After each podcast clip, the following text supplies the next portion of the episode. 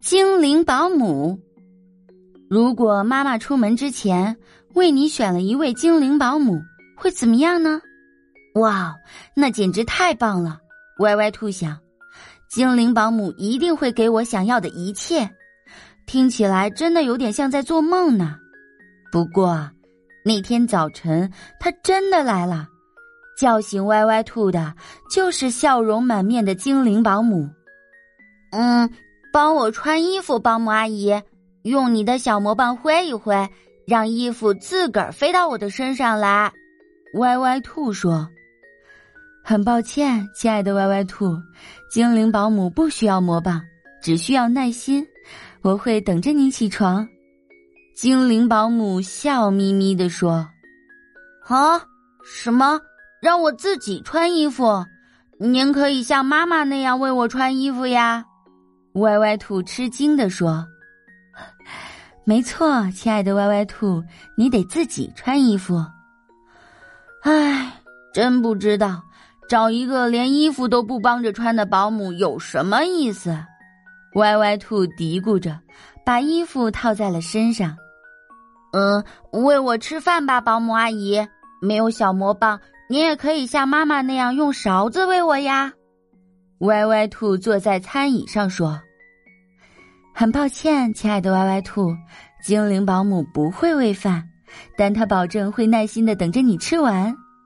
精灵保姆笑眯眯的说：“什么？让我自己吃饭？”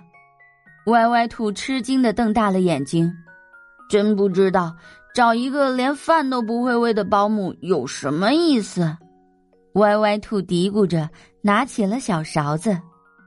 那穿鞋子你总会帮我吧，保姆阿姨？像妈妈那样弯下腰帮我系鞋带，我一定会好喜欢你。歪歪兔坐在门口的小凳子上说：“很抱歉，亲爱的歪歪兔，我相信你会把鞋带系成两只漂亮的小蝴蝶。”精灵保姆依旧笑眯眯的说：“什么？让我自己系鞋带？”歪歪兔吃惊的张大了嘴巴，真不知道找一个连鞋带都不会帮着系的保姆有什么意思。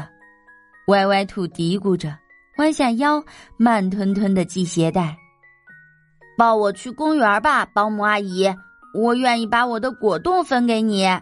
歪歪兔说：“很抱歉，亲爱的歪歪兔，如果你想跟我比比谁走得更快一点，我倒是愿意。”精灵保姆还是笑眯眯的说：“什么？让我自己走到公园？”歪歪兔还没来得及吃惊，精灵保姆已经吹响了口哨，比赛开始。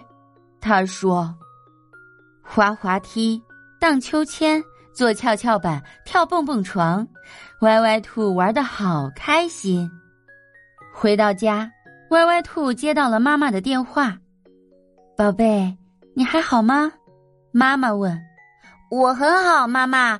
我自己穿了衣服，自己吃了饭，自己系了鞋带，自己走到了小公园。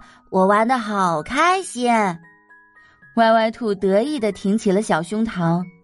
嗯，不过我有点想你。特别的一天很快过去了，夜晚降临了。不用说，又是歪歪兔自己吃饭洗漱。嘿，歪歪兔，希望我像你妈妈那样，用最甜美的声音给你讲晚安故事吗？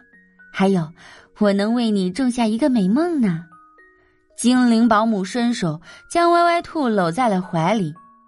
当然，歪歪兔答应着，在床头坐好，准备听故事了。